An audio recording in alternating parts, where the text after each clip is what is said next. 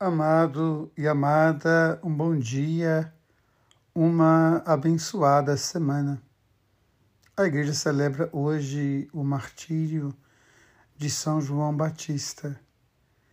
Interessante porque é um santo que a igreja celebra o seu nascimento, dia 24 de junho, seis meses antes do Natal, em função daquilo que nos diz o evangelista Lucas, no sexto mês o anjo Gabriel foi enviado por Deus a uma cidade da Galiléia chamada Nazaré.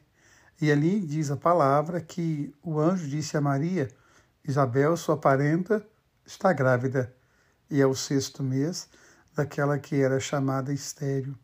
João Batista, ele é precursor do Messias.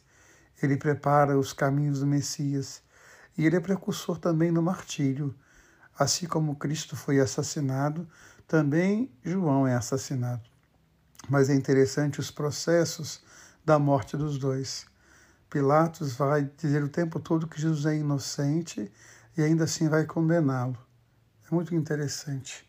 Por causa do povo, por causa das multidões, por causa da turba, Pilatos acaba condenando Jesus, com medo daqueles que estão ao seu lado e que supostamente têm algum poder. Muito curioso isso. Como funcionam as alianças, como funcionam os apoios, como funcionam a busca de poder. Parece que nada mudou.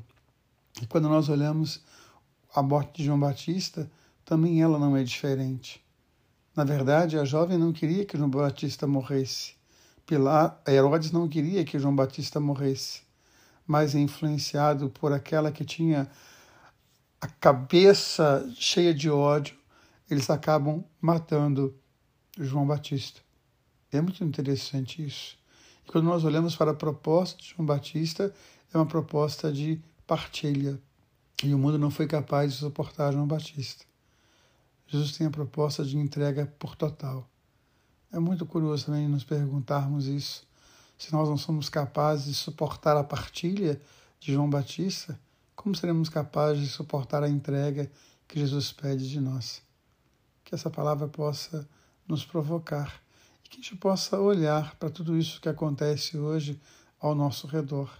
Tanto a dinâmica de Pilatos ao condenar Jesus, quanto a dinâmica de Herodes ao degolar João Batista.